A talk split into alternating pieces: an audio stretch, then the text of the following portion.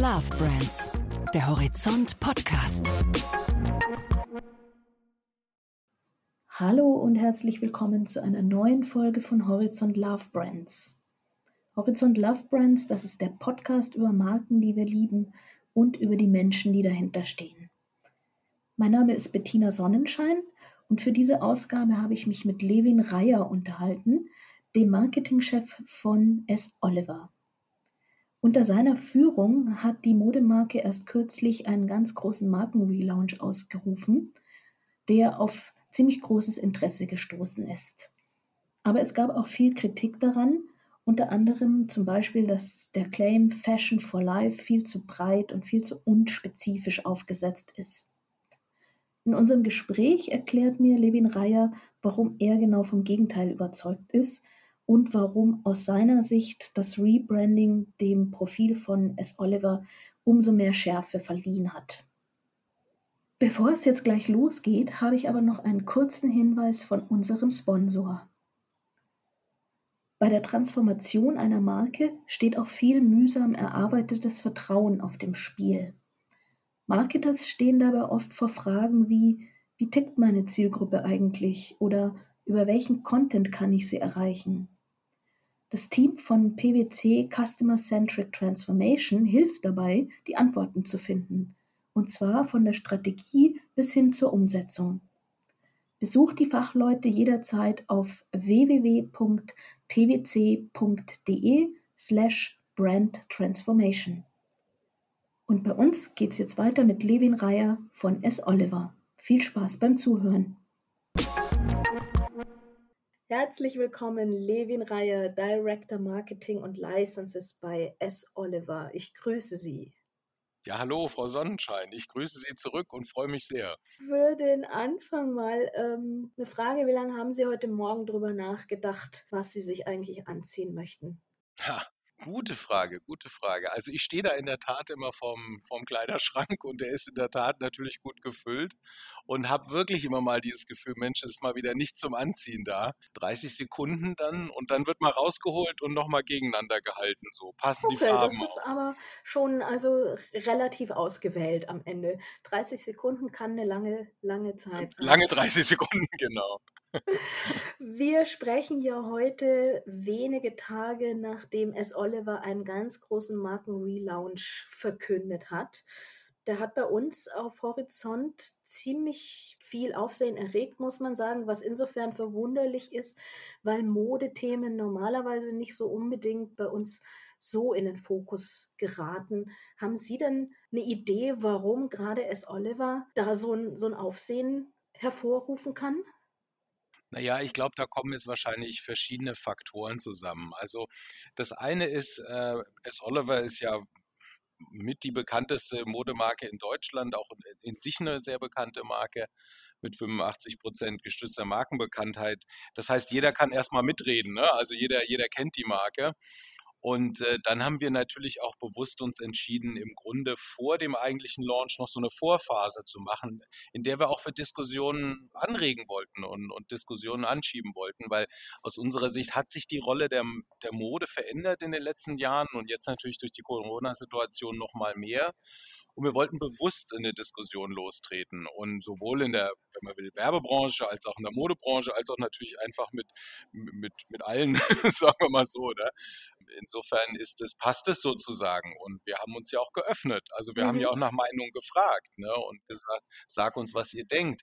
Wie hat sich die Rolle der Mode verändert? Und, und sind da auch provokant ja auch rausgegangen mit, mit einem Statement, dass wir keine Verkleidung bieten wollen, sondern dass wir richtig gute Kleidung machen. Ich bin ich, ich brauche keine Verkleidung, sondern Kleidung. Das ja. war so das Statement unserer beiden Influencer, die sich ja dann auch äh, demonstrativ dabei ausgezogen haben. Also auch da natürlich äh, ähm, ist an, darauf angelegt, sozusagen Diskussionen zu führen.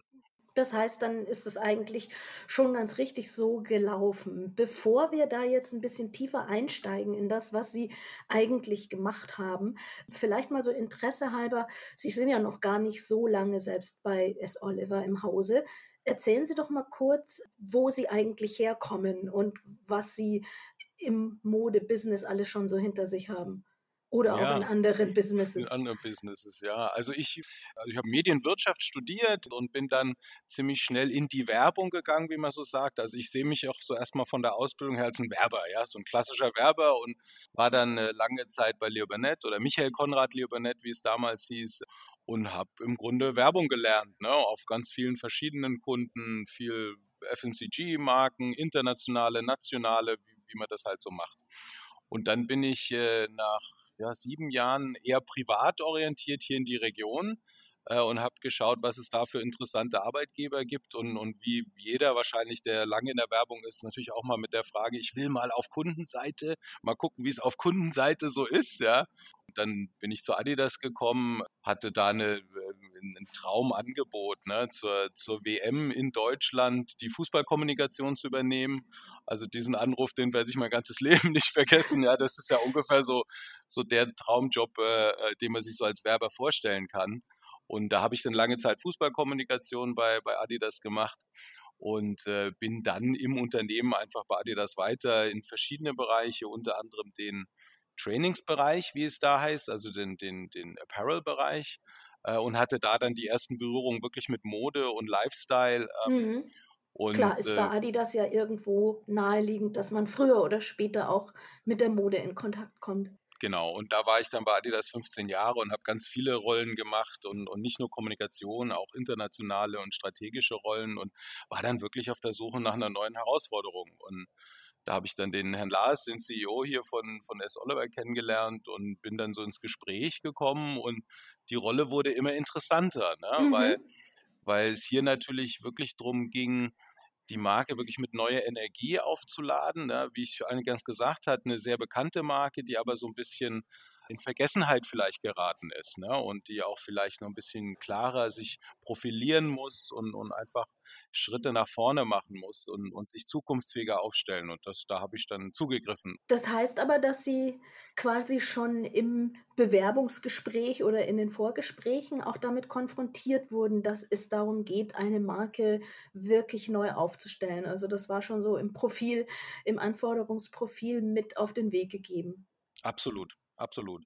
Also das, äh, die, die Firma an sich ist natürlich in einem, in einem äh, Umbruchprozess und stellt sich insgesamt für die, die Firma auf. Und das Thema Marke gehört dann natürlich dazu, ähm, so wie auch die Kollektion, E-Commerce und so weiter.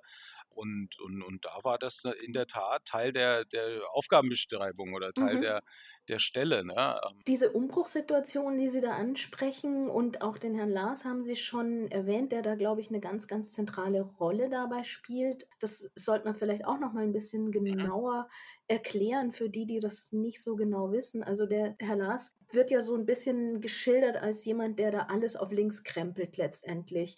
Aber auch der Erste, der überhaupt alles auf links krempeln darf. Ich weiß, also Sie sind noch nicht so lange jetzt im Unternehmen. Vorher war es wohl ein sehr traditionsgeprägtes, eher inhabergeführtes Unternehmen. Spüren Sie da noch irgendwas davon oder ist der Umbruch schon komplett vollzogen? Also was ich schon deutlich merke, ist, ähm, es gibt so zwei, zwei Themen, die man, also sagen wir mal, die der Unternehmenskultur entsprechen, so würde, würde man das wahrscheinlich formulieren. Das eine ist, ich habe es Oliver immer sehr als, als sehr hemdsärmlich, sehr, sehr, sehr stark aus einem Machertum ja. erlebt. Und, und das ist natürlich eindeutig äh, ein Resultat von, von 50 Jahre Inhaber geführt und bei Esol wird angepackt, ne? Und, und da wird und, und da wird gemacht. Und das finde ich super. Also weil das ist natürlich eine tolle, eine tolle Herausforderung. Und, und das ist nach wie vor da, absolut. Also das muss auch so bleiben. Ne? Und das andere, was ich gespürt habe, war eine große Familienkultur. Also ähm, man, man, merkt schon, dass das Unternehmen äh, schnell ge gewachsen ist in einer, in einer ja, wie soll ich sagen, in, in, einer eher familiär strukturierten Art irgendwie, ne, sehr um, um den Inhaber äh, orientiert. Und das ist im Grunde auch noch da. Ne? Aber was jetzt einfach dazu kommt durch, durch Herrn Lars und andere Führungskräfte, die jetzt äh, an dem, an, ich sag mal, an der an der Zukunft von S. Oliver arbeiten, sind Elemente, die einfach mehr in die Zukunft gerichtet sind, ne? die dann auch Digitalisierung mehr in den Vordergrund äh, bringen, die vielleicht auch die, die, ich sag mal, die, die, die Vertriebsstruktur natürlich anpassen und die auch noch neue Arbeitsweisen mitbringen. Insofern wird da, ähm, ich würde mal sagen, die Stärken gesehen, die Stärken behalten und jetzt wird einfach dazu addiert. Und in diesem Prozess sind wir drin. Und, und den treibt natürlich den, der Herr Lars fürs Gesamtunternehmen und für die Gesamtgruppe und, und dann ich halt fürs Marketing, so wie, wie andere halt für ihre Fachbereiche. Da sind wir ja schon beim Marketing. Dann kommen wir mhm. doch vielleicht tatsächlich auch mal zu dem großen, großen Thema Markenrelaunch, der kürzlich vollzogen worden ist. Es ist ja so ein großes neues Motto ausgegeben worden, Fashion for Life. Mhm. Also die Mode soll nicht mehr so im Mittelpunkt stehen. Sie haben vorhin auch schon gesagt, die Rolle von Mode hat sich verändert. Aber wenn man sagt, Mode ist mehr oder weniger Alltag, warum braucht man dafür eigentlich einen extra Claim dafür? Ist das dann nicht eigentlich was, was für die meisten Leute sowieso selbstverständlich ist? Naja, ich würde mal so sagen, der, der Claim ist einfach der Ausdruck unserer, unserer Sichtweise auf Mode und den wollen wir deutlich sagen, den wollen wir auch im Zusammenspiel mit dem Rest der Branche sagen, ne? weil, wir, weil wir eben Mode vielleicht auch ein bisschen anders verstehen. Und aus Sicht der, der Zielgruppe oder der Konsumenten ist es natürlich schon so, dass, dass so der, der Mittelstand, auf den wir uns so konzentrieren oder der moderne Mittelstand, der liebt natürlich Mode, ne? der will natürlich gut aussehen, aber da ist man natürlich auch beschäftigt. Da gibt es noch ganz viele andere Themen im, im mhm. Leben. Und, äh, und, und das, ist, das ist sozusagen unsere Antwort darauf. Ne? Also, dass wir dass wir anerkennen, jeder will gut aussehen und natürlich will man modisch aussehen und natürlich ist Mode wichtig, aber wir wollen sozusagen den Zugang auch so einfach wie möglich machen und wir wollen den Zugang auch so, ich sag mal, so lebensecht wie möglich machen. Und also 30 Sekunden vor dem Schrank am Morgen sind okay, aber länger soll es dann auch nicht sein. naja, also wir wollen, sagen wir mal, helfen, dass es vielleicht nicht unbedingt zwei Stunden sein müssen äh, und dass, dass man sich auch vielleicht schneller und, und zielgerichteter dann auch in diesem, wie lange da auch immer das dauert, und da passt jetzt die Positionierung der Marke eigentlich total gut dazu und, und schließt so ein bisschen den Kreis. Und uns war es unheimlich wichtig, diese Position auch klar zu sagen. Ja, und, und deswegen haben wir uns bewusst dazu entschieden, eine Unterzeile zum Logo auch einzuführen und wirklich überall auch diese Positionen klar zu machen. Äh, Gerade wenn Sie sagen, Sie wollten das klar machen, also Fashion for Life, welche Rolle spielt es denn dann aber, dass es gerade für Modemarken oft jetzt immer schwieriger wird, sich voneinander abzugrenzen? Also ist das wirklich dann so eine Abgrenzung zu den anderen Konkurrenten? Also ich glaube insofern, dass es natürlich in der Mode unheimlich viele Marken gibt, äh, Designer, wie auch immer, die sehr stark überhöhen ne, und, und sehr stark stilisieren und eigentlich in, ihr, in, in der Welt, die sie um sich herum bauen, auch nicht unbedingt so nah am Leben sind, sagen wir mal vereinfacht ausgedrückt. Ne? Und das ist natürlich immer ein Spiel, ja. Natürlich, natürlich will man überhöhen und, und, und, und sozusagen das Versprechen verkaufen, gut auszusehen. Ja, aber wir sind vielleicht die, die da einfach näher am Leben dran sind und die auch vielleicht ein bisschen ehrlicher die, die Themen und die Probleme unserer Zielgruppe oder, oder die, des Lebens, sagen wir mal so, ähm, auch verstehen. Und das haben wir ja auch in der Kampagne dann thematisiert. Mhm. Ne? Aber wenn ich jetzt mal ein bisschen gemein sein darf, also ja, wenn ich an so ein durchschnittliches äh, Shopping Center denke und dann stehe ich vor einem S. Oliver Shop und dann finde ich nichts in dem und gehe nebenan in, was weiß ich, Siro oder Vero Moda oder so, verstehe sehen Sie da, dass der Durchschnittskunde, für den Mode vielleicht wirklich eher so was nebenbei ist, sagt, ja, eins wie das andere?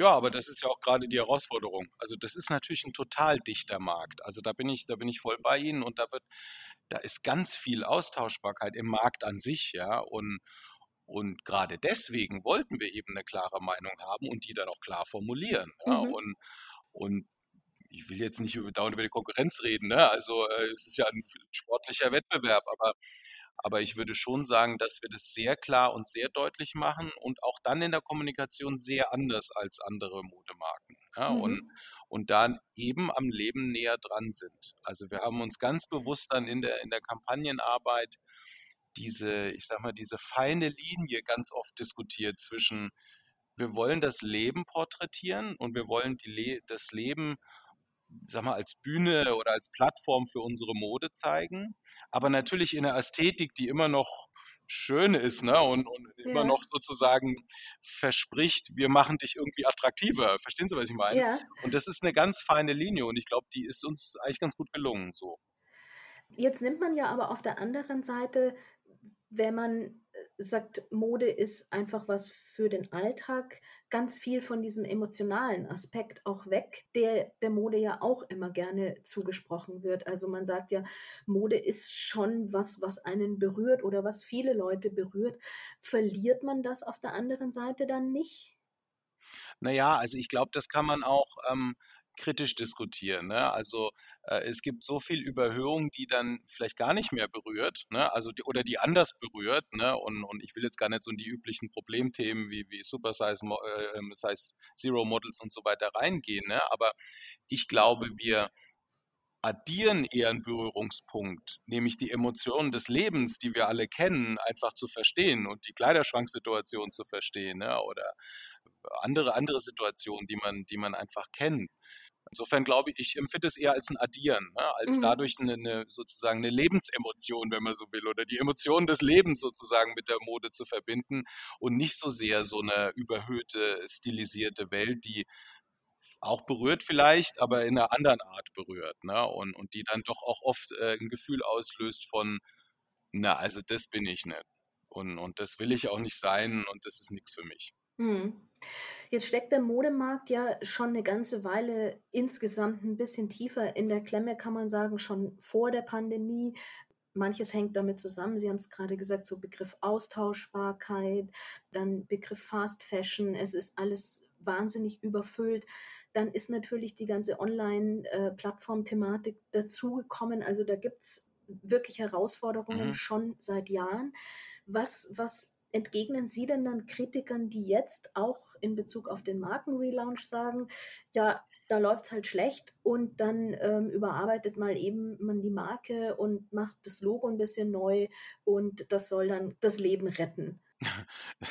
nee, also sagen wir mal so, grundsätzlich läuft es nicht so schlecht. Also jetzt ist natürlich Corona eine, Sondersituation, aber wir kommen jetzt nicht so sehr aus einem, äh, wir haben ein großes Problem und deswegen müssen wir jetzt alles umdrehen. Ne? Also wir kommen mehr aus einer Situation, zukunftsfähig machen, Dinge schärfen, Dinge klarer machen und, und bereit machen für Digitalisierung und Online und so weiter und so fort. Ne? Und, und Nachhaltigkeit und, und auch, wie Sie sagen, äh, im Gegenmodell ein bisschen zu fa super Fast Fashion, ne? also alle zwei Wochen was Neues machen, was man eigentlich auch nur einmal anhaben will. Ähm, da sind wir schon äh, sozusagen dabei, uns klar aufzustellen und da dann eben, ähm, ich sag mal, unseren Mix letztlich zu, zu, schnür, zu schüren, aber nicht so sehr aus einem wirklichen Problem raus, dass wir jetzt aus einer Krise irgendwie alles umkrempeln müssen. So ist es eigentlich auch nicht, ja, weil die, die Kollektion eigentlich auch schon, wie soll ich sagen, schon weiter ist. Ne? Die Kollektion ist fürs Leben gemacht und, und deswegen passt das auch alles so gut zusammen und ist Marketing fast noch, ich habe so das Gefühl, so das, das, das Element, was da noch gefehlt hat, ne? das sozusagen klar auszudrücken. Ja, aber in, in Hinblick auf den Vertriebsmarkt ist ja schon einiges im, im Umbruch. Der Herr Lars hat ja auch kürzlich erst gesagt, nochmal E-Commerce und der eigene Retail, das sind so die Wachstums- Treiber, wo es für Oliver herkommen soll letztendlich. Also so ein bisschen Problematik muss ja schon da gewesen sein. Ja, aber ich, also was heißt Problematik? Ähm, ich glaube, das Konsumentenverhalten ändert sich. Ne? Und, und das Einkaufsverhalten für Mode ändert sich. Das würde ich jetzt gar nicht als ein Problem sehen, das würde ich eher als eine ganz normale Entwicklung sehen, so wie andere Branchen sich ja auch verändern. Ja, also heutzutage redet man halt schnell mal über ein E-Auto, wenn man ein Auto kauft. Ne? Und, und da ist der Diesel halt weit weg. Das hat sich halt einfach verändert. Ne? So verändert sich das Einverkaufsverhalten für Mode und, und unserer Sicht ähm, haben wir also ganz stark den, den Omnichannel-Gedanken, jetzt auch aus einer Marketing-Sicht. Ne? Also wenn ich mir überlege, ähm, welche Rolle das Handy mittlerweile spielt, auch im Einkauf, wenn ich im stationären Handel bin, da, da da verändern sich Dinge maßgeblich. Ne? Und in der Corona-Situation natürlich nochmal noch mal fundamental. Und da geht es eigentlich darum, als, als Unternehmen sich sozusagen zukunftsfähig zu machen. Ne? Und ich mhm. meine, wir haben 50 Jahre das sehr erfolgreich geschafft, sozusagen dem dem, dem immer wieder ändernden Konsumentenverhalten sozusagen sich so anzupassen ne? und, und da sozusagen seine Priorität zu setzen. Und das setzen wir eigentlich, das setzen wir eigentlich fort. Und wir haben auch das Thema, dass wir jetzt die Marke klarer positionieren war auch eine langfristige strategische Entscheidung. Ne? Und, und, wie gesagt, war Teil meines Einstellungsgesprächs, wenn man so will. Ne? Also das äh, ist jetzt nicht so sehr aus einer situativen Problematik irgendwo raus erwachsen. Ne? Da sind wir jetzt schon auch in den digitalen Kanälen. Gerade mhm. jetzt Pandemie kann man nicht ausklammern natürlich, äh, hat das ganze Thema nochmal stark vorangetrieben. Das heißt, sie müssen die Marke jetzt auch ganz verstärkt digital etablieren. Wie funktioniert das? Also gerade auch im Hinblick darauf, dass man auf der anderen Seite Shopping-Plattformen hat, die so das große Ganze anbieten. Wie fallen Sie auf in diesem digitalen Raum? Naja, also es gibt natürlich, sagen wir mal, die, ich würde mal sagen, die mediatechnische Komponente. Ne? Also natürlich passen wir unseren Mediamix an und jetzt in der Corona-Situation natürlich nochmal mehr. Da schiffen wir natürlich einfach Budgets, ne? um im digitalen Raum äh, präsenter zu sein. Ja. Aus meiner Sicht wird, wird es immer den Aspekt geben, dass ich auch Mode anprobieren will, dass ich, dass ich Mode fühlen will, dass ich auch wirklich in den, in den Handel, in den stationären Handel gehen werde. Ähm, ich glaube, das wird sich so schnell nicht ändern. Aber natürlich die Prozentsätze ne? und, die, und die, die, die, die Vertriebsgewichte werden sich einfach durch das Konsumentenverhalten ändern und, und dadurch auch die Preissensibilität, die, die Transparenz und so weiter. Und wie grenzen wir uns ab? Wir grenzen uns mit einem klaren Markenversprechen, mit einer klaren Bekenntnis zur Marke ab. Ähm, und das ist, glaube ich, auch gerade jetzt in, in Zeiten von Corona und in Zeiten von, von sehr viel promotionaler Dynamik, sage ich mal, im Markt, ja, ist es, glaube ich, auch ganz wichtig und auch ein, ein bewusstes Erkenntnis, äh, Bekenntnis, dass wir an Marke glauben und dass wir mhm. in Marke investieren und dann eben jetzt im, mehr im digitalen Raum uns als Marke behaupten. Aber wie sieht das konkret aus? Also ist das dann, Sie haben vorhin auch schon mal den Begriff Influencer verwendet, ist das dann so das Übliche, man hat jetzt Markenbotschafter, die so ein bisschen aus der Zielgruppe stammen und da auf Social Media promoten oder wo, wie läuft da die Strategie gesamt? Klar, also natürlich setzen wir auch auf Influencer und, und da auch im, im Mix der Influencer auch, ich sag mal, wenn ich so will, nicht nur klassische Mode-Influencer, wenn man so will, sondern auch da einen bewussten, gesunden Mix, der so, sagt, so am Leben nah dran ist. Das ist natürlich ein Bestandteil und, und das ist natürlich Teil der Social-Media-Strategie.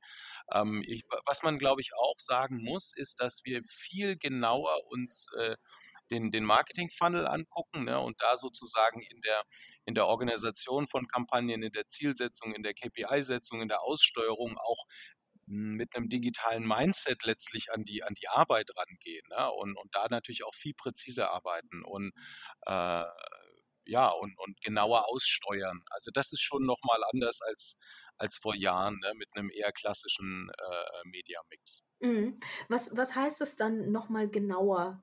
Was steckt da dahinter? Also wenn wir, wenn wir jetzt sagen, okay, Awareness oben und Consideration der Mitte und Conversion unten, ne, so ich sag mal die Grundzüge von, von mhm. einem Funnel, dann ordnen wir natürlich schon sehr genau Werbemittel, Zielsetzung und Budgets den einzelnen Funnelstufen zu. Und das ist natürlich ein, ein ich würde mal sagen, ein fast wissenschaftliches Arbeiten ja. in der Aussteuerung der einzelnen Werbemittel ne? und, und in, der, in der Gestaltung der einzelnen Werbemittel. Und wir, wir achten ganz bewusst darauf, dass sozusagen eine Übergabe wirklich stattfindet ne? und da ein nahtloser Prozess auch wirklich möglich ist in dem, in dem Funnel. Und wo sind da die starken Veränderungen? Also wo verschiebt sich es dann auch jetzt? Mediamix ist das eine. Das andere ist, dass wir besonders im, im Mittelfunnel-Bereich mehr Schwerpunkt setzen, also wirklich in der Übergabe von, sagen wir mal, Awareness, Brand-Themen zu performance-orientierten Themen, dass wir da nahtloser sozusagen die, den, den, den Übergang gestalten. Und, und das macht sich dann in den konkreten Buchungen äh, bemerkbar, in den konkreten Werbemitteln macht sich das bemerkbar und auch in den KPIs, die wir uns anschauen.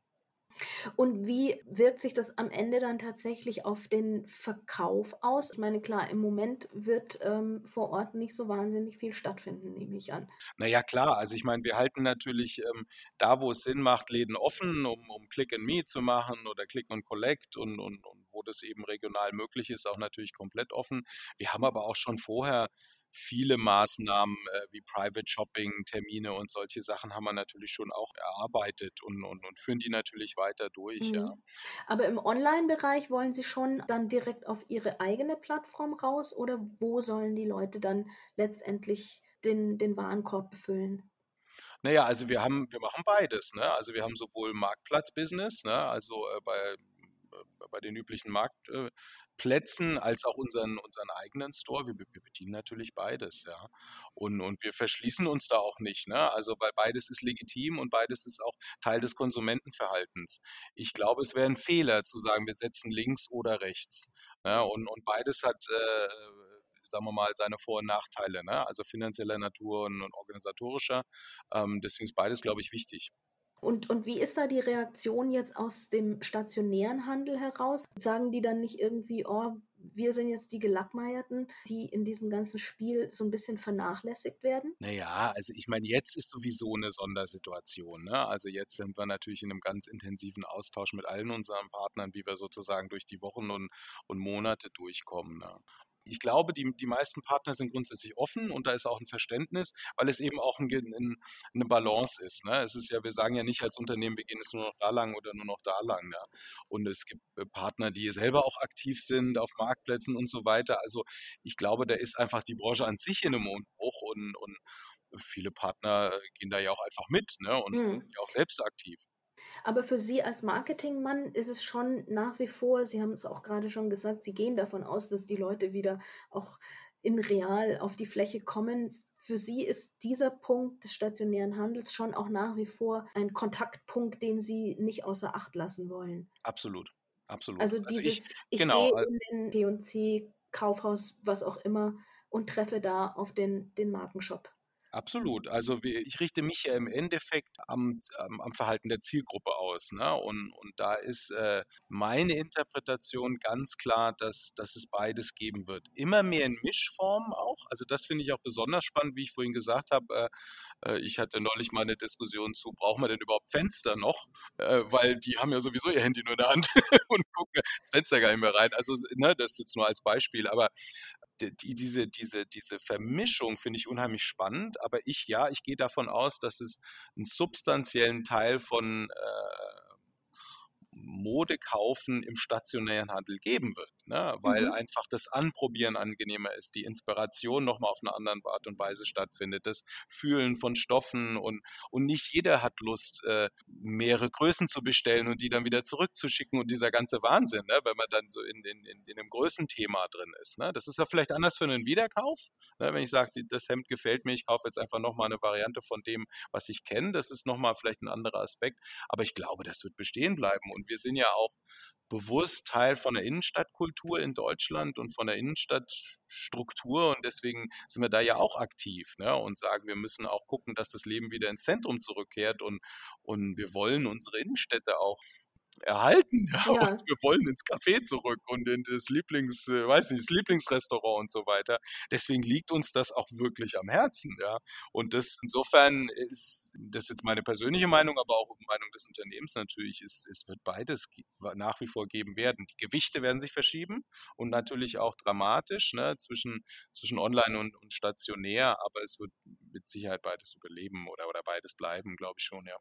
Aber wer sagt uns denn eigentlich, wenn Sie sagen, ähm, die Leute wollen sich nicht alles bestellen und fünf Sachen nach Hause bekommen, anprobieren und wieder zurückschicken? Wer sagt uns denn eigentlich, dass es nicht so kommen wird? Auf der anderen Seite haben sich ja jetzt in diesem Jahr viele, viele genau daran irgendwo auch gewöhnt.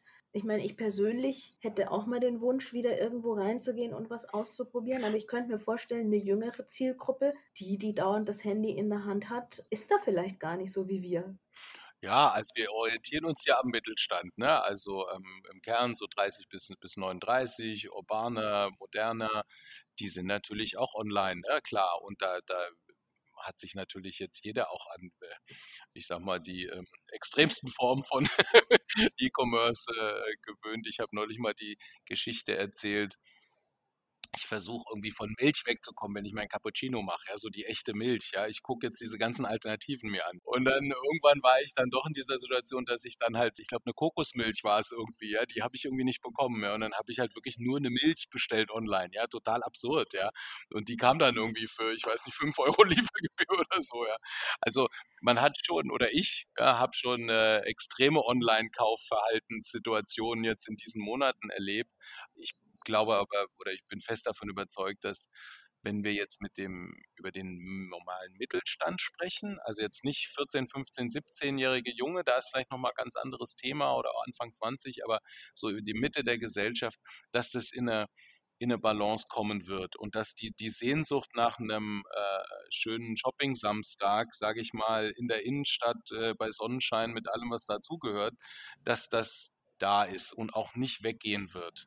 Die Gewichte hingegen werden sich verschieben. Also da bin ich total von überzeugt. Ne? Also ähm, und, und ich glaube grundsätzlich natürlich, dass äh, Richtung E-Commerce unheimlich ein Shift stattfinden wird, auch in Branchen, wo man sich das nicht vorstellen konnte. Ne? Also äh, wenn ich auch nochmal was Persönliches äh, addieren darf, ich habe äh, mit meinem Wechsel hierher mir einen Tesla gekauft, ja, und äh, das ist ja der Wahnsinn. Das wird ja nur online bestellt. Das kann man sich ja überhaupt nicht vorstellen. Ne? Also wo man sonst, äh, wenn man, keine Ahnung, BMW oder wie auch immer, ne, deutsche Hersteller kauft, da ist man ja, ist der Kaufprozess ja an sich, ne, was, was zelebriert wird und dann sitzt man wochenlang über der Bestellliste und die Extras und so weiter. Und bei Tesla gibt es halt irgendwie drei Optionen und da wird gedrückt, ja, und das war's. Ja, und dann holt man sein Auto ab. Also da sind Branchen denkbar, die, die kann man sich vorher nicht vorstellen. Und die Wobei so ein Tesla ja vielleicht nicht so ein Artikel wie ein T-Shirt ist, dass man sich mal eben schnell nebenbei abholen möchte. Ja, ist, aber. glaube ich, die, die Kaufentscheidung, der Prozess dahin ist nochmal ein anderer, als wenn ich mir ein Strickjäckchen und eine neue Hose leisten möchte. Ja, ich glaube aber, dass das Thema Anprobieren wie steht es mir, wie ist die Passform, ist halt das Spezifische für Mode online kaufen. Und so wie es jetzt in der Automobilbranche gibt, Spezifika so, ne? Und, und da glaube ich, wird das Thema, ich probiere es gerne an und ich lasse mich auch gerne beraten und ich will auch einen richtigen Service haben und ich will auch mal eine Empfehlung haben, zu was passt zu, zu was auf einer persönlichen Art und Weise. Ich glaube, das wird nach wie vor ein fester Bestandteil sein. Sie haben gesagt, Sie versuchen da auch Ihren Beitrag zu leisten, um, um die Innenstädte zu stärken, auch wenn das jetzt im Moment noch gar nicht geht. Aber was gibt es denn da für Möglichkeiten? Wie kann denn eine Marke wie S. Oliver den stationären Handel bzw. eine ganze Innenstadtkultur unterstützen? Also wir planen konkret Aktionen zum richtigen Zeitpunkt natürlich, wenn, wenn die Innenstädte wieder belebt werden, äh, um sozusagen bei der Wiederbelebung zu helfen. Also wir stellen unsere Schaufenster zur Verfügung für lokale Künstler und Künstler, die dort auftreten können. Wir wollen äh, in weitere Aktionen reinschauen, Pop-up-Stores, äh, Pop-up-Aktivitäten, Spendenaktionen, um Cafés, die vielleicht nicht mehr da sind, lokal zu unterstützen. Also ein bisschen gewachsen aus unserer sehr lokalen Verankerung in den in den jeweiligen Innenstädten da wirklich Aktion, konkrete Aktionen machen, die helfen, die Innenstädte wieder zu beleben.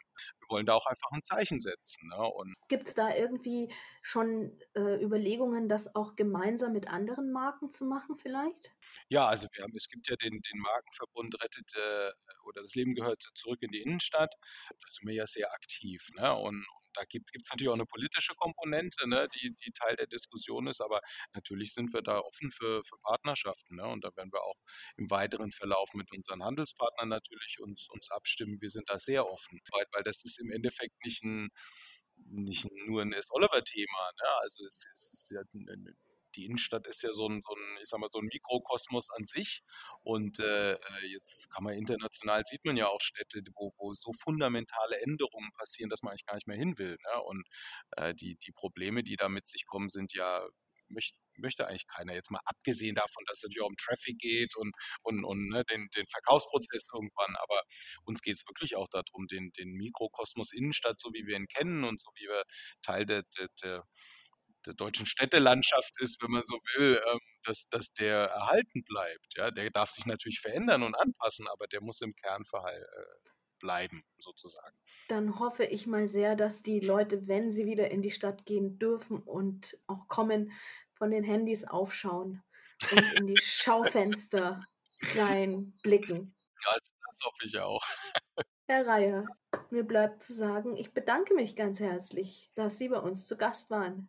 Ja, ebenso, ebenso. Das war's für dieses Mal. Eine neue Folge Love Brands kommt in 14 Tagen an der gleichen Stelle. Und wenn es euch gefallen hat, dann zögert nicht, uns natürlich überall, wo es möglich ist, entsprechende Sternchen und Punkte zu hinterlassen. Bis zum nächsten Mal.